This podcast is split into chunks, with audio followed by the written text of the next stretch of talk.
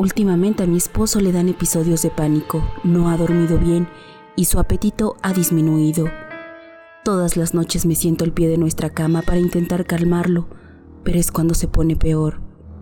No lo entiendo. Él fue quien insistió que me quedara. Aún recuerdo cuando enterrándome el cuchillo me susurraba, jamás podrás irte. ¿Qué pasa, querido? ¿Acaso no querías que me quedara contigo para siempre?